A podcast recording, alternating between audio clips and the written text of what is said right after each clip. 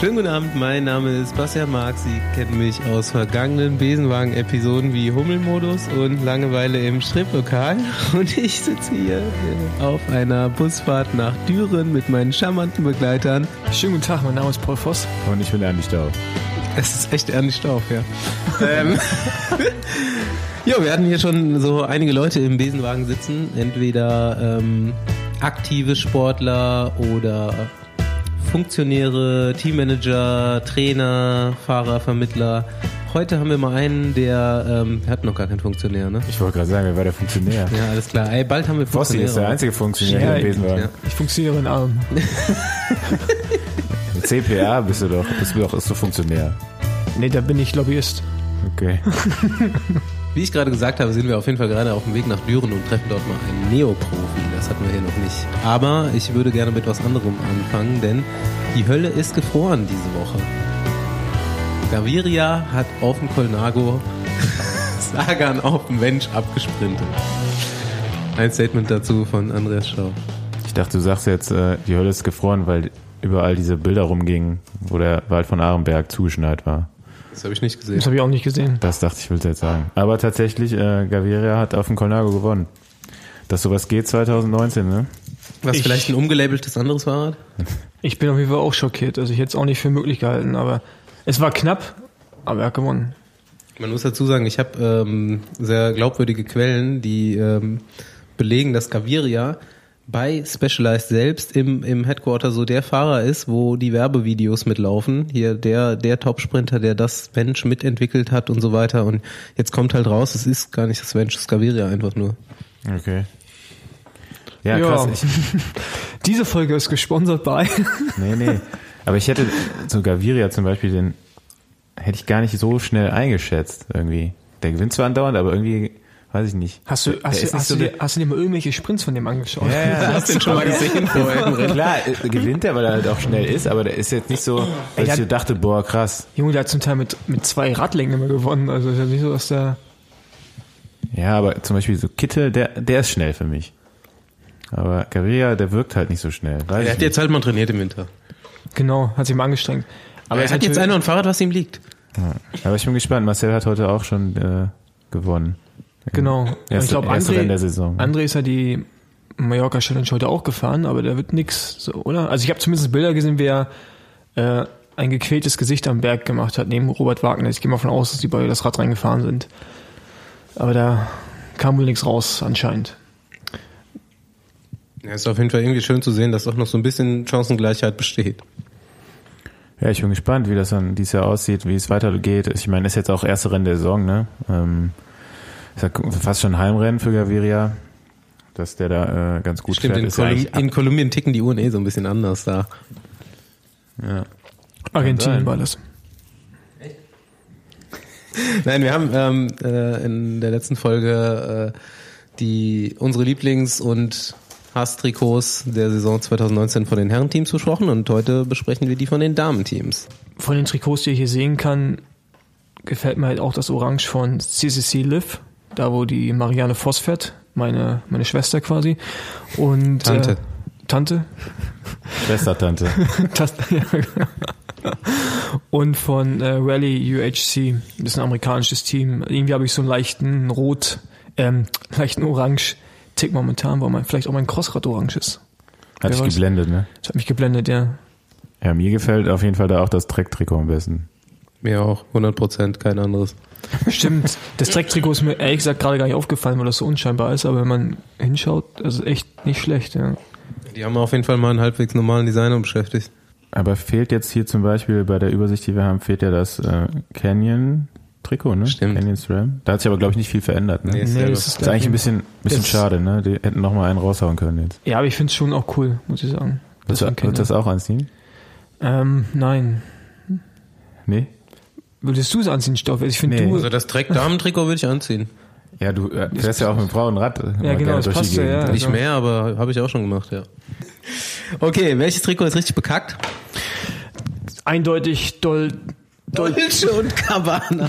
Geil, eindeutig Dolce und Gabbana, das ist ganz, ganz schlimm. Das ist, wie heißen die? Dol- Dolcini van Eyck. Da stehen noch fünf andere oder zehn andere Sponsoren auf dem Trikot, aber das sieht echt ganz furchtbar aus. Das ist so, das hat einer mit, ähm, glaube, Windows Word zusammengestellt. Mit Paint, MS Paint. Word 3.11, ja. Na, ich finde das äh, Cipollini ganz schlimm, auf jeden Fall, was passt halt. Es passt zu äh, Chipo? Ja, zu Chippo. Schön, schön neongelb, voll drauf mit Orange noch dabei. Ich finde irgendwie alle Trikots, die so aussehen wie die Männertrikots, finde ich langweilig. Also so Ja. gleiche, gleiche, Ja, du hast gerade gesagt, Farben das so Education weiter. First Trikot würdest du super finden als Frauentrikot. ja, aber vielleicht nicht als Männertrikot. Okay. Keine Ahnung. Gut. Was ist noch so passiert in der Zwischenzeit? Heute waren ja zum Beispiel auch die Cross-Weltmeisterschaften im dänischen Bogense. Genau, die haben Paul und ich gerade auf der Couch verfolgt. Also ein Rennen von den fünf, glaube ich. Genau, Paul, äh, mach mal so ein bisschen, hol mal so ein bisschen weiter aus. Gut, ich fange da mal an bei den Junioren. Da hatten wir aus deutscher Sicht sogar auch einen Mitfavoriten mit äh, Tom Lindner aus dem schönen Sachsen. Der äh, wurde letztes Jahr Vierter im ersten Jahr U23 und ist dieses Jahr auf den sechsten Platz gekommen. Das Rennen wurde gewonnen von Ben Tullett aus Großbritannien, der letztes Jahr auch schon Weltmeister war und somit Doppelweltmeister. Und er ist nach Mathieu van der Poel der Erste, der es geschafft hat. Was ich auch schon ziemlich beeindruckend Ja, finde. die Briten haben einen ganz schönen ähm, Radsportnachwuchs wieder da am Start. Ja, und was bei den Briten krass ist, auch so wie ähm, Tom Peacock, die sind ja ziemlich klein. Also der Ventul ist ja auch zwei Köpfe kleiner als die anderen um, sie, um ihn herum. Auf dem Podiumbild ist er ja auf der 1 und die 2 ist ja schon niedriger und die 3 nochmal niedriger. Die sind trotzdem alle größer als er im Kopf. Also schon sehr. Und er kann trotzdem, glaube ich, auch Zeit fahren, der Typ, ne?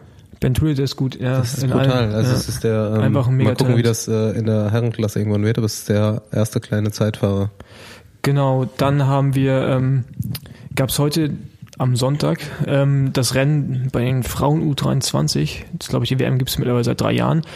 Da hatten wir auch eine deutsche Fahrerin, die Claire Seidel, die wird 39. Und ist, glaube ich, auch, nee, ist auch erst 17. Also die könnte noch Junioren fahren, aber es gibt halt kein Frauen-Juniorenrennen. Von daher muss sie eine U23 fahren und äh, finde ich schon auch beachtliches Resultat, dann nicht ähm, überrundet zu werden zum Beispiel. Und äh, da gewinnt äh, eine Holländerin, Inge van der Heiden. Komplettes Podium, Niederlande. Genau. Ja, also man muss sagen, die, Nieder- die Niederländer sind äh, absolute Weltspitze im Nachwuchs. Das ist schon krass, was die da für eine Arbeit leisten. Auch Schönen Gruß an die Clea nochmal von uns hier. Super. Gib Gas. Wir wollen dich sehen in der U23 dann auch irgendwann mal vorne, wenn es soweit ist. Dann bei den Männer U23 gewinnt der eben schon angesprochene Tom Peacock aus äh, Großbritannien auch sein erster Weltmeistertitel bei der U23 und ähm, der hat sich jetzt entschieden, obwohl er erst im zweiten U23-Jahr ist, im nächsten Jahr schon bei den Männern mitzufahren im Weltcup und bei den äh, Superprestige-Rennen und so. Das, das finde ich ist schon ein krasser Schritt. Und Der ist auch heute, ähm, wir haben gerade das Herrenrennen geguckt und ähm, der muss wohl nur so sechs, sieben Sekunden langsamer pro Runde gefahren sein als Van der Poel heute. Also da fehlt echt gar nicht so viel. Ja, genau. Ähm, bin auf jeden Fall echt mega gespannt, wie er sich entwickelt. Der ist auf der Straße auch sehr, sehr gut und fährt da fürs Team Wiggins. Der beste Deutsche wurde äh, Max Möbis aus Berlin oder aus der Nähe von Berlin, 45. Und der zweite Deutsche im Rennen, äh, Pascal Tömke, wurde 54. War der Möbus nicht der arme Kerl, den sie rausgenommen haben bei der Cross-DM? ja, genau, das ist Das, der, der eigentlich gewonnen hat. Max nochmal schön groß. Äh, das war echt schade. Ja, Andi fand's auch schade. Ja, fand ich auch. mein Fahrer hat davon profitiert, ist deutscher Meister jetzt. Ja, war auch ein cooler Ja. Typ. Aber nee, also ich, ich fand's auch, auch schade, aber ja, Regeln sind halt einfach Regeln, muss man da jetzt mal so sagen. Dann beim Frauenrennen, also im Elite-Rennen, gewinnt Susanne Kant ihren dritten Weltmeistertitel hintereinander. Maschine. Maschine, ja. Und das Lustige ist, ich weiß nicht, wer sich das Rennen angeschaut hat, das war, glaube ich, so mit eines der spannendsten Rennen der letzten Zeit, wo sie ist ja eine Zeit lang mit vier Holländerinnen rumgefahren, als einzige Belgierin. Und äh, ja, hat einfach echt ähm, ist ziemlich cool geblieben und hat und abgekocht und hat die da eiskalt versenkt und das war schon ziemlich beeindruckend. Äh, Auch Fossis Tante abgehängt. Genau, meine Tante wurde leider nur Dritte. Ich hoffe, beim, beim nächsten Familientreffen gibt's da nicht irgendwie schlechte Stimmung oder so, aber die Elisabeth äh, Brandau wurde 18. Letztes Jahr noch Fünfte, glaube ich, bei der WM. Sicherlich ein- kein zufriedenstellendes Resultat, aber ich glaube, sie war sogar ein bisschen krank vor der WM, was ich jetzt mitbekommen habe. Ja, das Ja. ist, auch, dachte ich auch, dass alles nicht so richtig gut lief in der Vorbereitung. Ne? Wie fandest du denn die Strecke? Ähm, also heute bei den Männern wurden ja zwölf Runden gefahren, was natürlich schon extrem schnell ist. Einige sagen, es war jetzt kein richtiges Crossrennen, aber ich finde, du hast ja gesehen, also ich meine, äh, wir kommen jetzt zum Männerrennen, das Mathieu van der Poel gewonnen hat. Der setzt sich halt im technischen Stück ab und siehst auch, dass er über die Kurven einfach der schnellste war und also Technik war heute ähm, nötig und dazu auch noch einfach Stärke. Also es war schon, finde ich, eine wertige WM. Hätten mit ein bisschen kürzeren Kurs, 2,5 Kilometer oder 2,6. Aber mehr war halt einfach auch nicht möglich, weil die, der Ort sehr, sehr, sehr, sehr klein ist. Ja. Ja, waren so ein paar Schlüsselstellen, die das Rennen dann noch so teilentschieden haben. Genau. Äh, ein, eine Schräge, die Van der Poel einfach immer komplett durchgefahren ist und ähm, auch Van Aert von den zwölf Versuchen, glaube ich, bei sechs abgerutscht ist und schieben musste. Ja, bei mir glaube ich sogar noch. Und ich fand es auch ein spannendes Rennen und äh, Mathieu van der Poel gewinnt vor Wout van Aert, die sich eine Zeit lang ein Duell geliefert haben und dann Ton Arzt, der, ja, glaube ich, so bis, keine Ahnung, einen halben Kilometer vorm Ziel eigentlich sicher auf zwei aussah und dann in der Abfahrt noch mal eine Kurve wegrutscht und dadurch ähm, den zweiten Platz verliert. So wie Staufi sagen würde, ist doch scheißegal, ob zweiter oder dritter. Aber ich denke, es hat ihn vielleicht schon ein bisschen geärgert. Ähm, beste Deutsche mit Marcel Meisen auf Platz 8. Das, das war wieder so ein typisches Marcel Meisen, du siehst ihn den ganzen Tag nicht und guckst dann irgendwie so beim Timing siehst, wie er Stück für Stück weiter nach vorne fährt und dann halt ja wieder ein solide Top 10 abliefert, so wie eigentlich auch bei einigen Weltcuprennen. Der zweite deutsche Starter war Sascha Weber, der 24. wird, was denke ich auch in Ordnung geht. Ja, der, für den geht ja jetzt bald erst richtig los, ja, mit seiner Paradedisziplin Mountainbike. Genau. Also, das war die Cross-WM und ich fand es eigentlich ziemlich geile Rennen und ich finde auch verdiente Gewinner. Also, Sanne Kant kann man jetzt streiten, sie war nicht die stärkste für die Saison, aber halt Nerven bewiesen und bei den Männern Mathieu van der Poel Endlich mal gewonnen. endlich mal gewonnen und die Rennen sind ja mehr oder weniger so gelaufen in den Nee. letzten Jahren, ne? dass er wegfährt, Mathieu und dann fährt Wout hin und ähm, dann verliert äh, Mathieu die Nerven und diesmal hat er, ja, ist er Kein, Cool geblieben. kein Defekt gehabt, cool geblieben. Ja. Ja. Wenn der heute, glaube ich, nicht Weltmeister geworden wäre, hätte er dem anderen auch, glaube ich, einer aufs Maul gehauen. von daher, ich glaube, das war eine gute Werbung für den Sport mal wieder. Ja, ich bin jetzt gespannt, wie die zwei äh, sich auf der Straße schlagen jetzt im Frühjahr. Da bin ich echt mal. Ja, wir hatten da vorhin schon die Diskussion. Also ich glaube, dass, also Mathieu hat sicherlich Highlight Brabantse Pier und dann Amstel Gold Race. Das werden so seine Highlights sein. Und äh, für Wout ist es Flandern und Roubaix. Die haben ein ganz anderes Rennprogramm, aber ich bin da echt, äh, echt gespannt, wie die sich etablieren. Also die Rennen, die ich in den letzten Jahren gesehen habe von den beiden, waren so immer auf Augenhöhe mit den Weltbesten und ja, gerade bei Wout bin ich echt gespannt, wie er, wie er den Umschwung schafft. Weil er wird ja jetzt richtiger Straßenprofi. Bei Mathieu ist das ja immer noch so ein bisschen Spielen. Also, Mhm. Ja, ich bin gespannt. Strade Bianche, ob er da. Wie, wie viel war der jetzt letztes Jahr? Zweiter. Zweiter, dritter? zwei, oder? dritter? Ich, also auf jeden Fall auf dem Podium, ja. Das wird das erste Mal, wo es so richtig spannend wird, finde ich. Obwohl jetzt er hat Newsblatt. Fährt er, fährt er das schon? Das weiß ich gar nicht. Ja, letztes Jahr hat er auch so gut wie alles gefahren eigentlich, ne? Wie viele Klassiker ist er gefahren? Zehn? Und war eigentlich immer unter den Top Ten. Mhm. Und jetzt halt für ein richtiges World Tour Team, ne? Und Ja, auch kein schwaches, ne? Lotto hat ein richtig krasses Line-Up. Ja. Omloped Newsblatt, erstes äh, Rennen Jumbo, auf der Jumbo Straße. Wismar heißen die. Lotto. Jumbo Wismar, ja. Ich muss mich noch dran gewöhnen. Ein paar Namen haben gewechselt. Ja, wusste ich auch noch nicht. Rabobank für mich immer noch. Ja, Quickstep ist auch noch mal bei, ne? Ne, Quickstep gibt's ja auch Quickstep schon lange genug. Ja. Aber das Nee, heißt jetzt für mich auch nicht Dick Koenig oder wie das heißt. Keine Ahnung. Die heißen aber Koenig. Ja. Aber kein Mensch würde sagen, das Team Dick Koenig, sondern immer noch Quickstep, oder? Lidl Team. Nee, also ich finde, Dick Koenig bringt sich schon relativ gut ein. Ja. Der König. Dick Koenig. Gut, ähm, Andi hat vor einer Woche schon mal so ein Thema aufgebracht, das ich tatsächlich ganz spannend fand und mir das auch noch nie so richtig angeguckt habe. Es gibt so eine ewige Bestenliste, wer hat die meisten Profirennen gewonnen. Genau, da bin ich so zufällig drauf gestolpert oder drüber gestolpert, als ich mal wieder meinen Twitter aktiviert habe. Und da war eine Umfrage, wer bis zum Karriereende die meisten Rennen noch ge gewinnen wird. Und zwar äh, zwischen den drei Fahrern Cavendish, Greipel und Sagan. Da die ungefähr alle zwei Jahre auseinander sind, zwei, drei Jahre. André ist der Älteste, 36, Cavendish wird dieser 34, glaube ich. Ja, aber Sagan ist auch 30 oder so. Sagan ist 29, ja, okay. Sagan ist noch ein bisschen mit Abstand der Jüngste, hat aber auch äh, gute 50 Siege weniger als André. Oder ich weiß die Zahlen nicht mehr genau. Auf jeden Fall ähm, fand ich jetzt ganz spannend, weil ich konnte es nicht sagen so auf Anhieb. Ich kann mir ehrlich gesagt vorstellen, dass Sagan gar nicht mehr so lange Rad fährt. Du musst das mal kurz erklären. Hast du die Rangliste vor dir? Hm, nee. Irgendwo haben wir die, irgendwo haben wir die doch gehabt und gelesen. Wer, also, wer ist Erster?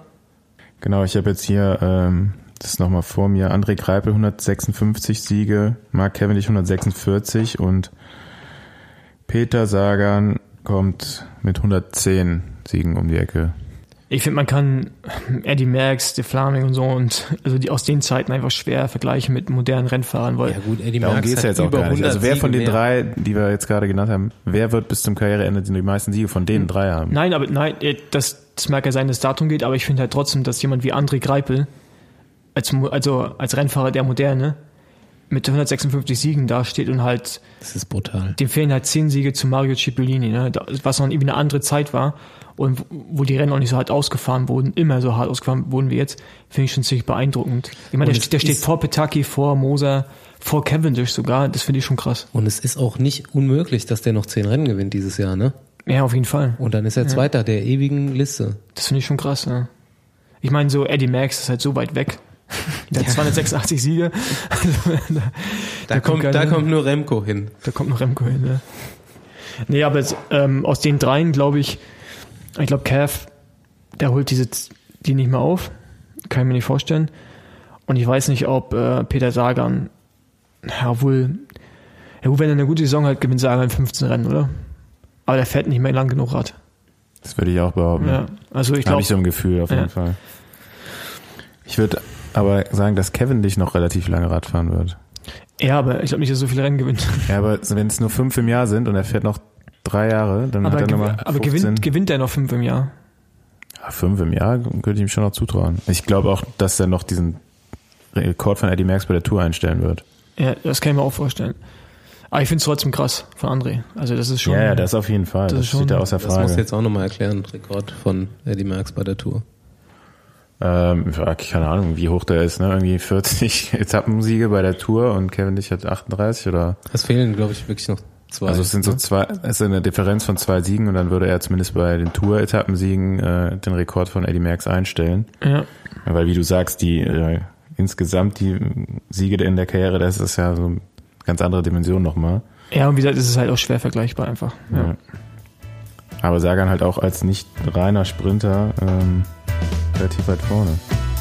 Chippo hat auf jeden Fall den Giro-Rekord. Ich glaube mit 47 oder 46. Nach dem gebeutelten Jahr vom letzten Jahr von Marcel Kittel konnte er heute bei der Mallorca Challenge die letzte Etappe in Anführungsstrichen gewinnen und ähm, ja, seinen ersten Saisonsieg einfahren vor jetzt nicht den großen Sprintern, äh, aber André Greibel wird nur Fünfter. Also auf Platz 2 und 3 waren jetzt, das sind jetzt keine, keine Topstars des Sprints. Ähm, André wird Fünfter und ja, Ege ist auch noch in Top 10. ja. Aber jetzt, also, jetzt im Verhältnis zu den Leuten, die um ihn herum waren. Äh, aber trotzdem, der erste Sieg und beim ersten Rennen gibt ihm sicherlich Selbstvertrauen und bin ich mal gespannt. War nicht das erste Rennen. Das erste Rennen war eine Bergankunft. Sein, Ich glaube schon, der ist schon mal Rad gefahren. also im ja. Internet steht sein erstes Rennen, erster Sieg.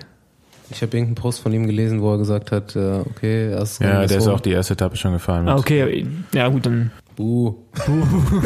Nur 50% der Rennen gewonnen. Äh.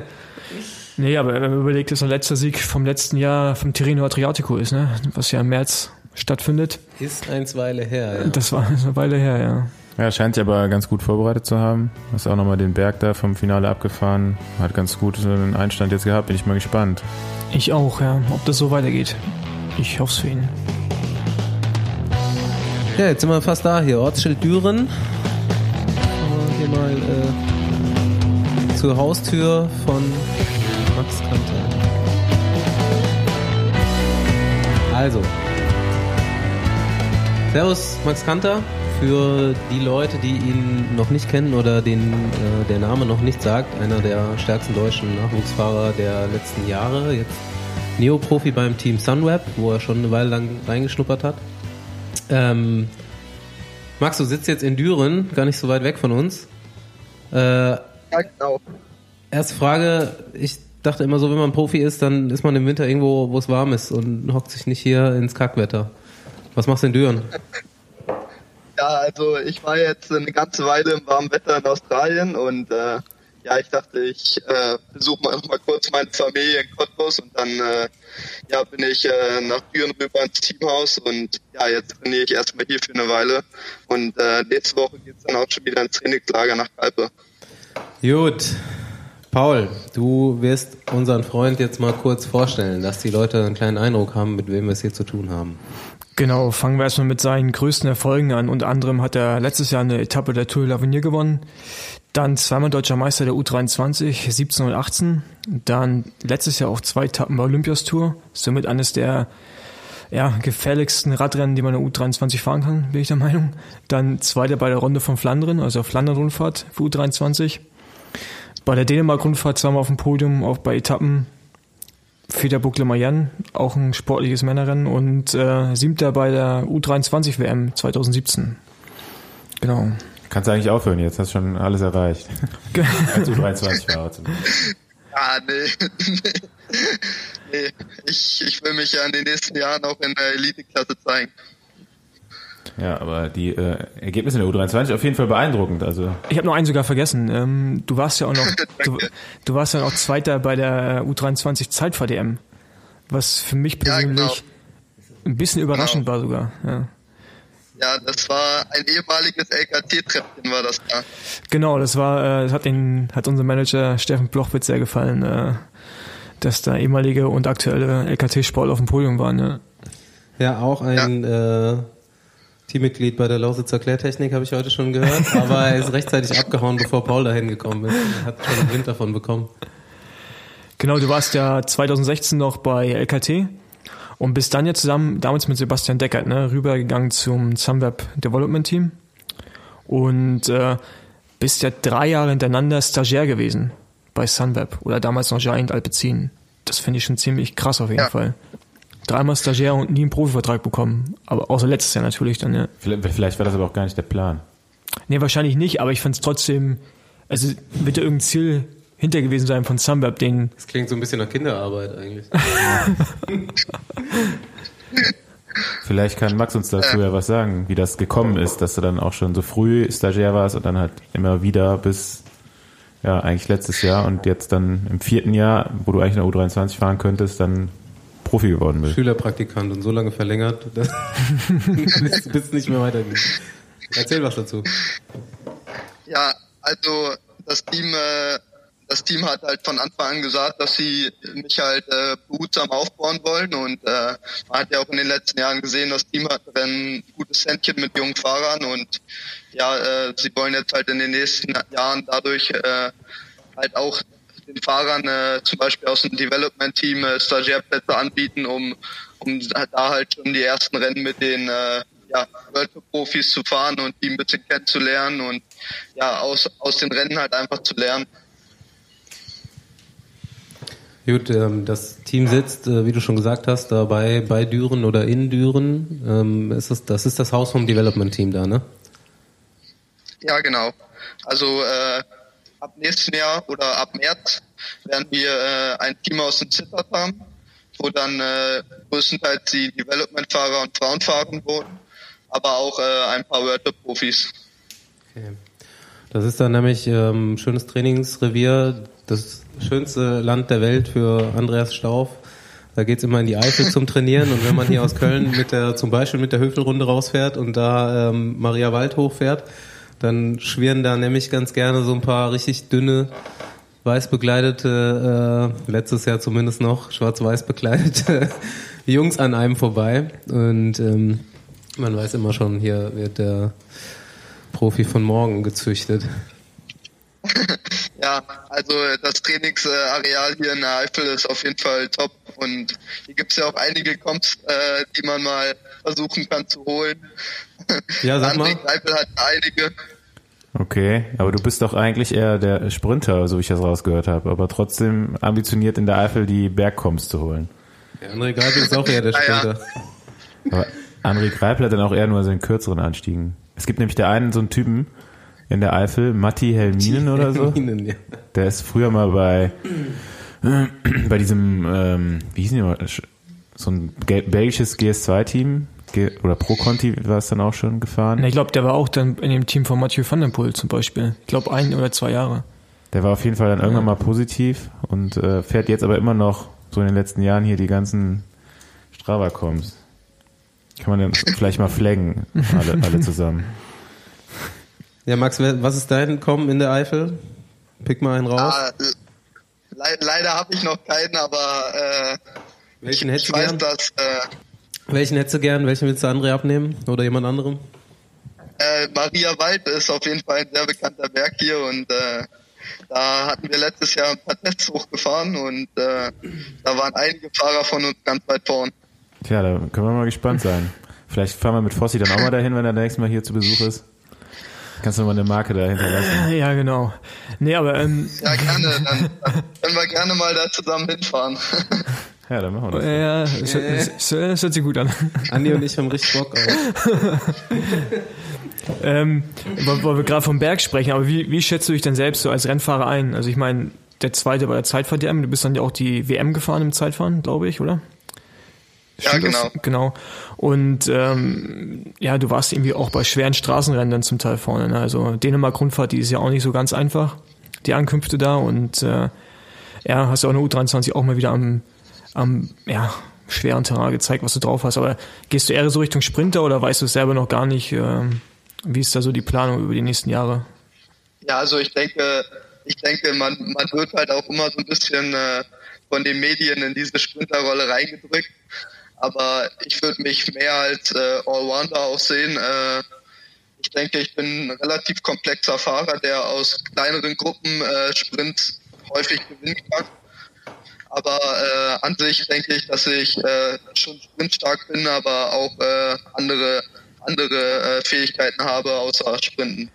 Wir haben in, äh, kurz vor der Folge schon noch mal ein bisschen über dich gesprochen hier unter, untereinander und da hat Paul dich als den besten Sprinter auch auf der Welt quasi in der U23 Nein, nein, nein, nein, nein, mit einer der besten Sprinter von Ergebnissen her. Ja, ja. Von Ergebnissen her auf jeden Und Fall. das ist ja witzig, dass er sich jetzt gar nicht als Sprinter sieht, also dass du das Ja, ich ein meine, also, du, siehst, du ne? siehst halt da die Ergebnisse und siehst halt äh, Ol- Olympias Tour.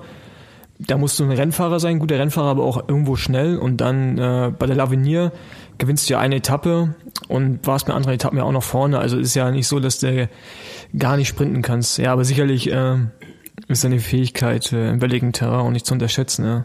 Ich meine, der, Ja. der Vizetitel im Zeitfahren hat ja auch schon gezeigt, dass du im anderen Bereichen auch noch äh, was drauf hast. Ja, genau, also so, so denke ich das auch. Also ich bin auf jeden Fall ein sprintstarker Fahrer, aber ich will mich jetzt nicht als rein, rein äh, ja, Massensprinter oder Rummelsprinter bezeichnen. Bummelsprinter. Geiles Wort. Ähm, ich will vielleicht mal kurz, äh, oder Andi sieht so aus, als wollte er was sagen dazu. Nee, äh, ich, ich überlege gerade, wen es überhaupt noch gibt. Also ich glaube, diese Rummelsprinter, die sind immer mehr ausgestorben. Das sind meistens Italiener. der letzte, ich wollte gerade sagen, der letzte, der da noch so war, war vielleicht Napolitano. Also weil Rummelsprinter ist jetzt auch irgendwie so negativ, aber eigentlich war, war das schon beeindruckend, wie die halt ohne, wie die Sprinter heutzutage mit äh, ganzer Mannschaft Sprint anfahren, eigentlich immer äh, es geschafft haben, bei den Sprints dann gute Positionen zu fahren und dann am Ende auch gute Ergebnisse. Ne? Also in jüngeren Jahren dann auch echt noch relativ viel gewonnen auch. Aber da gibt's glaube ich, jetzt aktuell, würde mir gar keine einfallen. Da verändert sich alles ein bisschen, ne? Wird alles viel schneller leider. Ja. Ähm, vielleicht würdest du noch ein bisschen was erzählen über deinen Werdegang. Du bist ja wie schnell wegen Cottbusse und bist ja auch durch die Cottbusser Schule gegangen und dann hast, warst ja wie gesagt, auch bei LKT noch ein Jahr und bist dann rübergegangen. Wie, ähm, wie kamst du eigentlich zum Radsport? Also ich meine, wir hatten jetzt, du bist der jüngste Gast bis jetzt, glaube ich. Und bist der nächste eigentlich noch U23. Ähm, von daher kannst du da eigentlich auch noch mal bei der WM starten. Aber wie war bis jetzt so dein Werdegang? Von daher kannst du dich da noch dran erinnern, das ist noch nicht so lange her. Genau.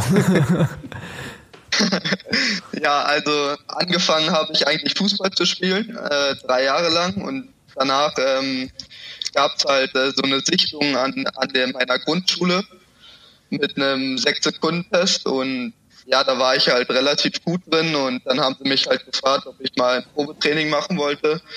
Und dann bin ich halt, äh, ja, mein Onkel hat uns dann, also mein Onkel hat mein Cousin und mich dann zum Probetraining gefahren, ja, und dann hat mir das halt ganz gut gefallen und dann bin ich halt äh, U13, U15 äh, ja bei äh, bei meinem Club gefahren und dann äh, auf die Sportschule danach gegangen und ja, dann hat sich das halt so entwickelt äh, zu einer Leidenschaft und ja, am Ende dann zur LKT und ja, jetzt, jetzt auf einmal bin ich Profi. Das war der Traum, den man halt äh, die ganzen Jahre verfolgt hat und äh, das jetzt erreicht zu haben, das ist auf jeden Fall wunderschön. Kannst du dich noch an den Zeitpunkt erinnern, wo du gedacht hast, so, okay, das könnte mal was werden oder ich will jetzt auf jeden Fall Profi werden? Ja, ich meine, also man kann sich ja nie, nie sicher sein. Ich meine, es kann, kann immer schnell was passieren, äh, Verletzungen oder sonst was. Man braucht halt auf jeden Fall auch ein bisschen Glück, aber äh, so richtig angefangen, äh, den ja, Traum vom Profiradsportler zu verfolgen, habe ich halt äh, mit dem Schritt auf die Sportschule dann äh, ja gemacht. Okay. Was denkst du denn, war so da der wichtigste Erfolg oder war es überhaupt so ein Erfolg, der jetzt ausschlaggebend war oder war das eher so die Verbindung zu dem äh, Development-Team, dass da dann quasi schon frühzeitig mit dir gearbeitet worden ist, so auf eine Profi-Laufbahn hinaus? Ich denke auf jeden Fall auch äh, dadurch, dass ich halt relativ schnell in das Team reingerutscht bin und sie mir halt auch immer versucht haben, äh, Vertrauen zu schenken, auch mit den äh, drei Stagiäreinsätzen ich denke, dadurch äh, konnte man halt auch so eine gewisse Vertrauensbasis Richtung des Teams aufbauen. Ich glaube, du wirst irgendwie entweder gemanagt oder was auch immer von, von Tagesschau Mark Bartor oder so. Da gibt es so eine Agentur oder Verbindung. ja, genau, das ist richtig. Der ist nicht bei der Tagesschau. Ja, aber so ähnlich. aber mittlerweile, oder? Hm, war der früher bei der Tagesschau? Äh, nee, nicht, nicht mehr bei der Tagesschau. Er war, er ist jetzt, er war bei der Tagesschau und ist jetzt bei Sat 1. Ah, okay, sind so. Ja, ja. Ja, was macht er da mit dir oder wie, wie äh, ist da deine Connection? Ja, also eigentlich richtig gut. Wir, wir haben ein gutes Verhältnis und äh, er hat ja mehrere Leute da in seiner, in seiner Firma. Äh, er ist ja nicht nur alleine, sondern hat auch äh, Leute wie Robert Bench äh, mit drinne, der mich halt auch schon seit Jahren kennt. Und ja, dann kam sie halt ein bisschen auf mich zu und ja, wir haben halt ein paar Gespräche gehabt und ja, die haben die haben mir auf jeden Fall Vertrauen gegeben und ich bin sehr glücklich, die beiden als Berater an meiner Seite zu haben. Ja, ich meine, unter anderem Roger Kluge ist ja auch äh, bei Mark Bartor. Ich weiß jetzt nicht, wer noch, ähm, aber ich glaube auch noch ein paar von Bora. Ja, da sind schon ein, zwei Leute, die auch Radfahren ja. fahren können. Ja, Max, Max Warscheid auch. Ja. Was macht der Typ beim Sat 1? Der ist Nachrichtensprecher bei ah, ja? ja? Okay. Aber er ist irgendwie Fahrradfan und hat sich dann da so eine Agentur aufgebaut mit der Zeit. Ich habe das auch nur so irgendwie so beiläufig mitbekommen, aber ich wusste, dass Max da ist. Hast du dein Lieblingsrennen? Irgendwas, wo, worauf du so ein bisschen hinarbeitest jetzt? Abgesehen davon, dass du ein stabiler Profi werden willst, aber irgendein Traum, was du mal holen willst? Ja, also ich meine, ich meine, das ist ein sehr hochgestecktes Ziel, aber. Sehr gut. Äh, ja, die, die Klassiker, die reizen mich schon. Ich meine, die, die liegen mir halt auch als Fahrertypen und äh, ja, einer der Klassiker, sowas wie Milan Sanremo wäre schon einer meiner größten Träume zu gewinnen. Und steht da auch schon irgendeiner von den Klassikern dieses Jahr auf dem Programm oder musst du erstmal mit den ja, also, kleineren Vorlieb nehmen? Äh, viele, viele der kleinen Klassiker, aber auch äh, Wevelgem und äh, Roubaix. Das ah, sind klar. die beiden äh, Highlights eigentlich für mich so ein bisschen. Bist du in der U23 schon mal bei Roubaix gefahren? Ja, dreimal. Also ich kenne mich da schon ein bisschen aus. Okay. Ja, das sind schon mal gute Voraussetzungen bei den Profis dann. Wie lange ist das bei ja. der U23? Ich glaube 170, 180, ne? Ja. Also das Ende dann vom Profirennen, ist das dasselbe? Also verkürzt ja. einfach Start Letzten. verlegt? Starten später, ja. Okay. Ja, jetzt bist du, ähm, ich hätte, was mich jetzt interessieren würde, jetzt bist du ja, äh, obwohl, nee, haben wir auch gerade eben nochmal festgestellt. Du könntest ja theoretisch jetzt Ende des Jahres auch noch die U23 WM fahren. Ähm, ja, das ist richtig. Wie sind da deine Ambitionen oder wie siehst du das? Ja, also erstmal muss ich ja nominiert werden. Ich meine, äh, ich habe ich hab, ich hab ein gutes, gutes Verhältnis äh, zu, zu Ralf Grabsch, aber ich meine, man muss ja immer, immer sich neu beweisen und äh, sich zeigen, dass man, äh, dass man da auch verdient hat, hinzufahren. Aber ich denke auf jeden Fall, dass mir der Parcours sehr gut liegt in Yorkshire. Und äh, auf jeden Fall wird das auch meiner, einer meiner Saisonziele sein. Ja, da bin ich ja so ein bisschen ähm, ähm, andere Meinung, auch wenn ich weiß natürlich, dass der Kurs liegt, aber ich finde es immer schwierig, Welttourfahrer wirklich zu WM mitzunehmen bei U23-Rennen. Äh, ich meine, das war jetzt die letzten zwei Jahre schon mit, ähm, wie heißt der, mit Kemner so. Und äh, ein Jahr war es natürlich auch erfolgreich, aber es nimmt ja leider meistens immer einen Platz weg für, für einen richtigen Nachwuchsfahrer, der du ja eigentlich nicht mehr bist. Also du bist jetzt bei den Profis angekommen. Ähm, aber natürlich geht es ja auch darum, äh, Medaillen einzufahren und äh, da ist die Chance sicherlich höher mit einem Rennfahrer wie dir. Aber manchmal würde ich mir auch wünschen, der PDR würde das da vielleicht ein bisschen äh, äh, ja, anders sehen, um halt mehr den Nachwuchs auch wirklich zu fördern, die kleineren Teams in dem Fall. Ohne dich Ja, jetzt, da hast du auf jeden Fall recht. ohne dich da jetzt persönlich recht. zu äh, anzugreifen damit. Nein, nein, alle, alles gut, alles gut.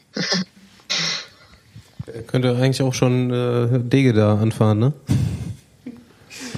Wie, wie sähe das denn aus, wenn du jetzt die Wahl hättest? Darfst du bei den Profis mitfahren oder darfst nochmal U23 fahren? Was würde dich da mehr reizen? Oh, das, das ist eine sehr schwierige Frage. Ich muss ehrlich, um ehrlich zu sein, habe ich darüber noch gar nicht nachgedacht, weil äh, ja ich, ich selber nicht nicht wirklich erwarte, dass ich schon bei der Profis die Chance bekomme, eine WM zu fahren. Aber ja, es wäre auf jeden Fall auch eine sehr große Ehre, schon äh, bei den Profis äh, die WM zu fahren. Ja, ich würde sagen, wenn der Roubaix gewinnt dieses Jahr, könnte es klappen. Nur so als Tipp. Naja, naja. ich glaube, das äh, wird eine schwierige Sache. Ja, ja, einfach wird's nicht. Ja, ich glaube, Tom Bohn ist im ersten Jahr aufs Podium gefahren. Ne? ja, wird Dritter. Also jetzt wollen wir keinen Druck auf dich ausüben, aber geht alles, ne? Naja, ich, ich bin ja mal gespannt auf den Ex-Profi, der da wieder am Start stehen will. Ja, aber ich glaube, Ah, der fährt Tafi, nicht. ja. Ich glaube, der, das hat sich äh, erledigt. Es haben jetzt genug Leute gesagt, so hast du es noch alle. Ja, vor allem sind auch die falschen Teams mit der Wildcard ausgestattet worden. Wenn es ein italienisches Team gewesen wäre, dann hätte man vielleicht noch sagen können, okay. Aber so Ja, sieht, sieht schlecht aus. sieht ganz schlecht aus. Ja. Verbessert deine Chancen, Max. Vielleicht kriegt er so den VIP-Startblock. genau, darf alleine fahren, ohne Team. Ähm, hast du denn jetzt, hast du dich ja schon so eine Weile bei Sunweb auch eingewöhnen können? So haben wir ja schon, hast du schon eine Weile Praktikum gemacht? Hast du da schon so eine Clique gefunden, ähm, beziehungsweise irgendwie so eine, sagen wir jetzt mal, was auch immer, Klassiker-Truppe, mit denen du da äh, gut zusammenarbeitest oder von denen du lernen kannst? Ja, also es ist ja so, dass, äh, dass ich ja auch dieses Jahr viel im Leadout für Maximilian Warschat eingesetzt werde, um halt auch einfach äh, die Finals ein bisschen kennenzulernen. Und ähm, ja, wir hatten ja jetzt in der Tour Down Under schon, schon ganz gut angefangen mit einem zweiten Platz in der Etappe. Äh, und der, die zweite Etappe, ja, die war dann halt ein Ticken zu hart für Max, äh, der Bergaufsprint, den Bevin gewonnen hat. Aber ja, ich denke, dass wir, dass wir da auf jeden Fall darauf aufbauen können und für die nächsten Rennen äh, ja, ja, gute, gute Erfolge einfahren können, denke ich. Du musstest ja die Rundfahrt auch frühzeitig beenden, ne? Ähm, Ja, genau. ja, was war das Problem da? Ähm, ich hatte ein paar muskuläre Probleme und äh, mit denen ich jetzt immer noch zu kämpfen habe, aber äh, ich bin auf dem Weg, Weg der Besserung und hoffe, dass es äh, sich jetzt in den nächsten fünf bis sechs Tagen äh, ja wieder wieder ein, einpegelt und äh, dass ich danach keine Probleme mehr habe. Wie geht's denn jetzt weiter bei dir im Rennprogramm? Also ähm, es ist geplant, dass ich die UAE-Tour fahre. Ähm, halt auch im Leadout für Max und, und danach äh, kommen ja eigentlich dann schon die Klassiker. Also das heißt, äh, erstes Wochenende in Belgien, bist du auch schon mit dabei? Ja. Okay.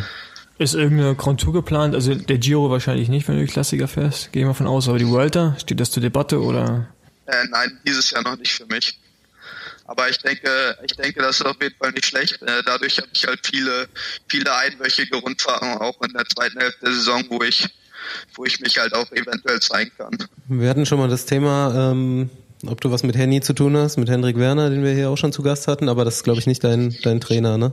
Nein, also mein Trainer ist Sebastian Deckert, aber mit Hendrik, also wir haben halt, halt keinen Kontakt jetzt direkt, aber in den Trainingslagern sieht man sich halt und äh, ja genau. Also er, er ist nicht dein Hendrik. das ist nicht so einfach. Nein. Aber vielleicht wird das ja noch. Aber ist auf jeden Fall ein super Typ und äh, ja, mit denen lässt sich auf jeden Fall äh, richtig gut unterhalten. Wer ist denn für dich jetzt so der nächste kommende U23-Fahrer? Ich meine, der Remco Evenpool hat ja klassisch mal die U23-Zeit übersprungen und direkt zu den Profis Ja. gegangen, aber wer denkst du ähm, kommt? Ich meine, du warst ja dieses Jahr mit einer der besten U23-Fahrer, also im Sprintbereich, Klassikerbereich. Wer kommt da so? Vielleicht auch aus deutscher Sicht. Wer ist Genau. also der nächste? Wer ist der nächste Max Kanter? Genau, wer ist der nächste Max Kanter? Das ist eine gute Frage. Also aus deutscher Sicht, ähm, aus deutscher Sicht denke ich schon, dass äh, Niklas Merkel und äh, Jonas Rutsch sich in den nächsten Jahren zeigen werden. Und ähm, international, ja, das ist eine schwierige Frage. Ich meine, da gibt's halt, da gibt's halt einige, die, die sehr stark sind. Irgend so ein, Ich, ist das immer noch so, dass die russische Nationalmannschaft immer bei, bei jedem Rennen mit einer komplett anderen Mannschaft am Start steht? Das war immer so, als ich Oh. U23-Fahrer war, irgendwie, das waren immer andere Fahrer bei Ja, jedem es, Rennen. es gab genau einen, der war immer mit dabei, aber das stimmt, der Rest wurde immer ausgetauscht. Ja, ja. ich, ich weiß nur, dass äh, einmal gab's so eine Geschichte, da ist ein U23-Fahrer drei Jahre in der Junioren gefahren. Aber da bin ich mir auch nicht ganz so sicher, ob das stimmt. Ja, das, bei, bei, bei den Polen gab es auch öfters mal. So. Also wie- ich weiß nicht, ob du äh, den Podcast schon mal gehört hast, aber wir haben ja manchmal so, machen wir ein Fahrer-Bingo. Stellen wir jetzt einfach eine Frage und du kannst uns dann einen Namen von einem Fahrer sagen, der dir da direkt spontan so einfällt.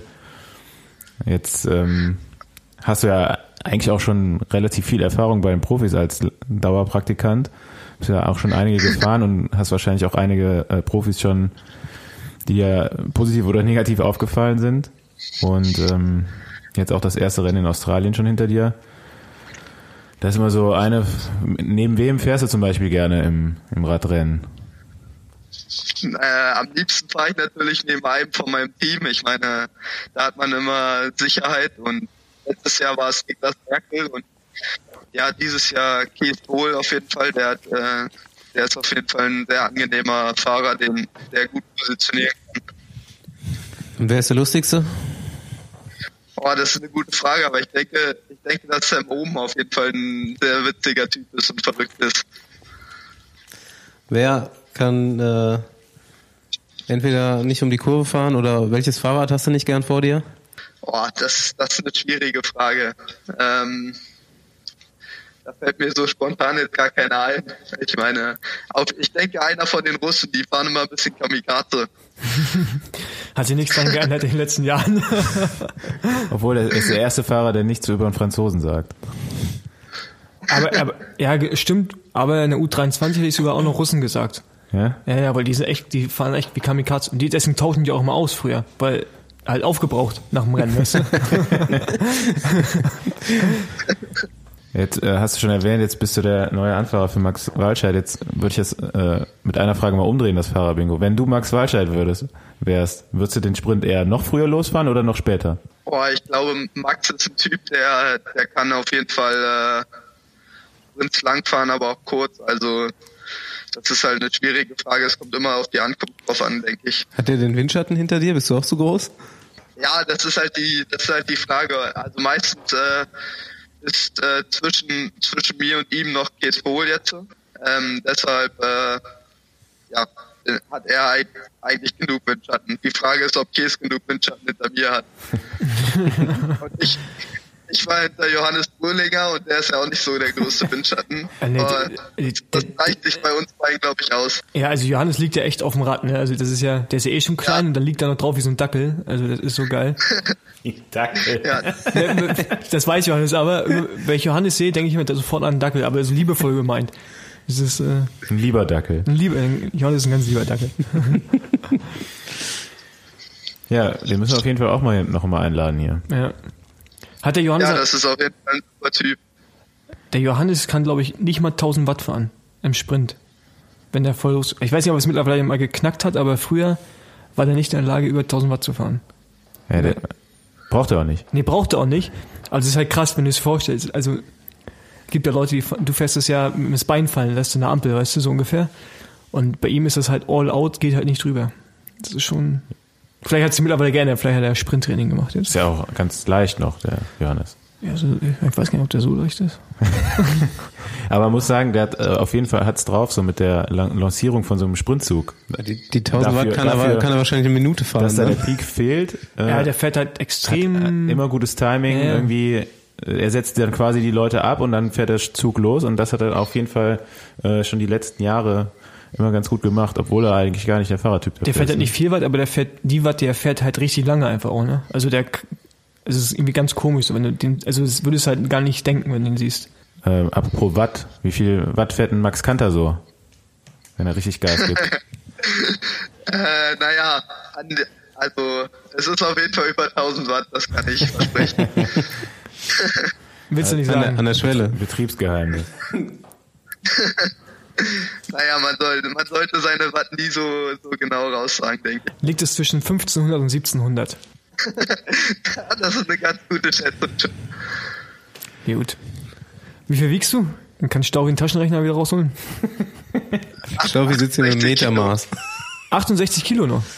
Das ist, äh, das ist sportlich. Ich sehe, das passt wieder zu meiner Notiz hier. Max Kanter die Rakete. Ja,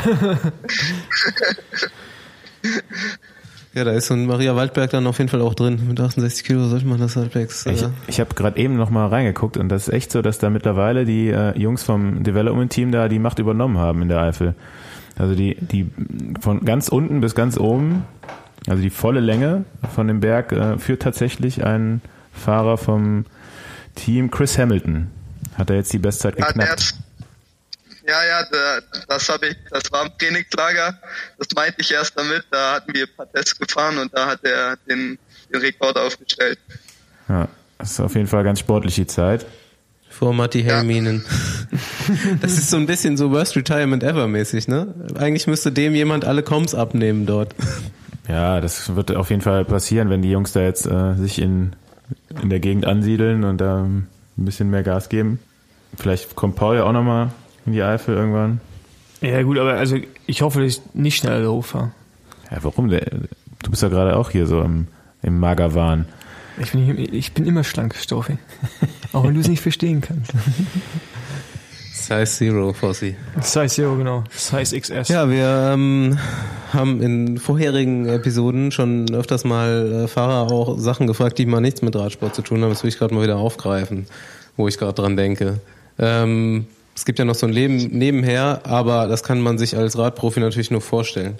Also, wenn du nicht Radprofi geworden wärst, was wärst du sonst gerne geworden? Boah, das ist eine gute Frage, aber ich denke, ähm, aber ich denke auf jeden Fall irgendwas mit Sport, also irgendwas, was mit Sport zu tun hat. Äh, Ob es jetzt, äh, keine Ahnung, Trainer oder sowas gewesen wäre. Ja, sowas, sowas hätte ich mir schon vorstellen können. Sportlehrer. Genau, Sportlehrer. Tra Trainer, Trainerlehrer, Ja, Sport- Trainerlehrer, Sportlehrer nicht direkt. nee, Trainerlehrer in Cottbus. Komm. Der Traum schlechthin. Da kannst, da kannst du dir auch schön, kriegst du so einen schönen Schreibtisch, kennst du doch da oben die Büros und dann könnt ihr euch schön gegenüber sitzen, über 30 Jahre. Herrlich. Ich wusste gar nicht, dass das ein Begriff ist. Trainerlehrer. Doch, ein Trainerlehrer, ja. Wo kommst du denn eigentlich her? Ich, ich bin Urkottbusser. Ah, so, okay. Der ist ein richtig, Ja. ein richtiger Ossi. Ich dachte, er musste da hinsiedeln. Nee, nee, stolzer Ossi. Aber aus welchem Cottbuser Verein kommst du? Ah, stimmt, war irgendwas mit 6-Sekunden-Test in der Schule. Genau. okay, Sichtung. Die Sichtung in der Grundschule, ja, ich, es schwant mir. Nee, aber aus welchem Verein bist du? Ähm, ähm, vom ersten Cottbus.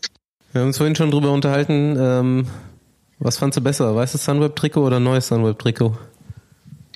Neu. Haben wir getippt auch. Welches Rad fandst du besser?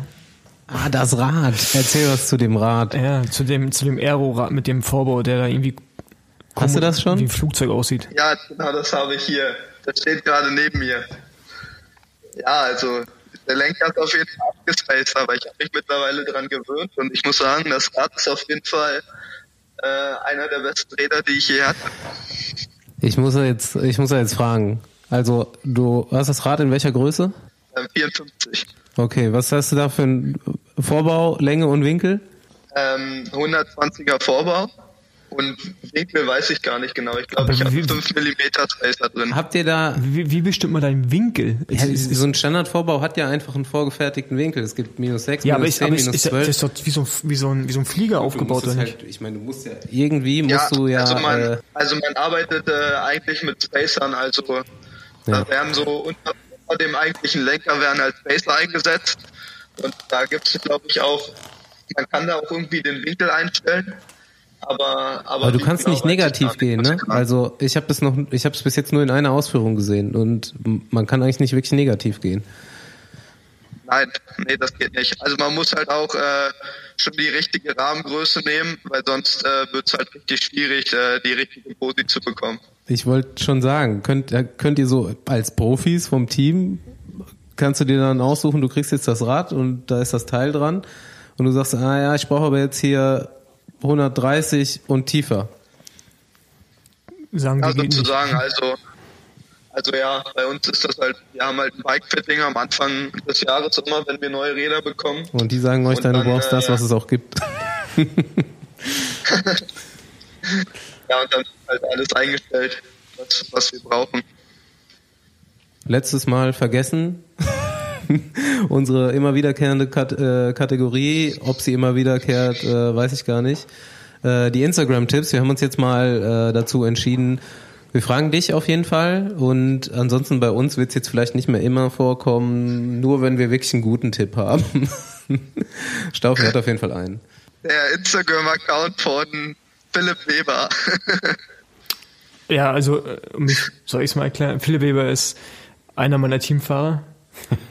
ähm, das ist ein, äh, um in der Ostsprache zu bleiben, ein Kunde, aber ein liebevoller Kunde. Also, Es ist einfach ein Auffangbecken, dieses LKT. Ein Klärbecken ein, könnte ein man sagen. Klärbecken quasi. Nee, aber, aber der Philipp ist ein lustiger Zeitgenosse und ich kann verstehen, dass du, ähm, genau, da wird sich jetzt wahrscheinlich auch freuen, dass er nam- namentlich genannt wurde. Ähm, ja, hast du gut gemacht. ja, ich denke ich auch, denke ich auch, der wird auf jeden Fall aus den Socken fallen. Ja. Ja, und der muss auf jeden Fall jetzt mal ein paar neue Bilder da hochladen. Der hat nur vier Stück. Ja, vielleicht macht er Stories. Ist doch Nee, ist nix. nix. Da muss er jetzt mal Gas geben jetzt. Junge. Die Wir, gen- wir, generieren den Follower, Junge. der wird ein Influencer. Ich kenne den halt schon äh, sehr lange und ich war mit ihm auch in der Klasse und ja, so wie Paul schon gesagt hat, das ist, das ist auf jeden Fall ein kleiner Kunde, aber positiv gemeint und ja, ich dachte halt, äh, das ist eine ganz witzige Story, wenn man den mal nennt. Ich habe auch noch einen Instagram-Tipp. Letizia Paternoster. Wer ist das? Erzähl mal, Stoffi. da, da weiß auch direkt Bescheid. da war er in Australien auch. Ja, genau, da ist, äh, da ist mir die Dame zum ersten Mal aufgefallen. Die hat die erste Etappe gewonnen bei der Tour Down Under. Und dann weiß ich gar nicht wer, aber irgendjemand hat mir dann mal das Instagram-Profil zugeschickt. Soll ich mir mal angucken? Und auch im Besenwagen empfehlen. Das mache ich jetzt. Ich ja auch so ein bisschen im Fahrerfeld rum und ich meine, die kennt man halt schon. Es ist doch alles eine große Familie. Genau. Ich habe mal so eine, so eine Frage. Fährt der äh, Max Walscheid ein normales Rad oder hat er irgendwas super Steifes und extra Carbon drin? Weil das sieht mir nicht so aus, wenn bei dem Rad irgendwie nicht kaputt gehen könnte. Weil er so groß ist und so schwer, ey. Du weißt ja gar nicht, wie schwer der ist. Ja, aber der sieht aus wie ein Monster. Also jetzt auch, auch, auch, auch, gar, nicht, auch gar nicht negativ gemeint, aber der ist ja so riesengroß, ey. Ich Ja, der ist schon, der ist schon ein ordentliches Wattmonster, den müsste man auch mal zum Besenwagen einladen. Ich wollte gerade sagen, Servus, Max Walscheid. Das klingt nach Material. Ähm, nee, soweit ich weiß, hat er genau das gleiche Rad wie wir, also wie ich. Nur halt zehn Nummern größer. genau. Ja, genau. Ein Gar- ein Gartensong quasi. Dann wünsche ich dir auf jeden Ja. Fall viel Erfolg äh, für deine erste Vollzeitsaison als Profi. Und ähm, Ja, danke, danke. sind gespannt, wenn wir jetzt zum ersten Mal Max Kanter irgendwo ganz oben in den Ergebnislisten sind. Genau. Vielen Dank, dass du da warst. Ja, genau, danke dir. Ja, ge- gerne, gerne. War auf jeden Fall eine gute Erfahrung. Ja, und wir sehen uns und hören uns. Genau. Schönen Abend noch. Ciao. Bis dann. Ciao.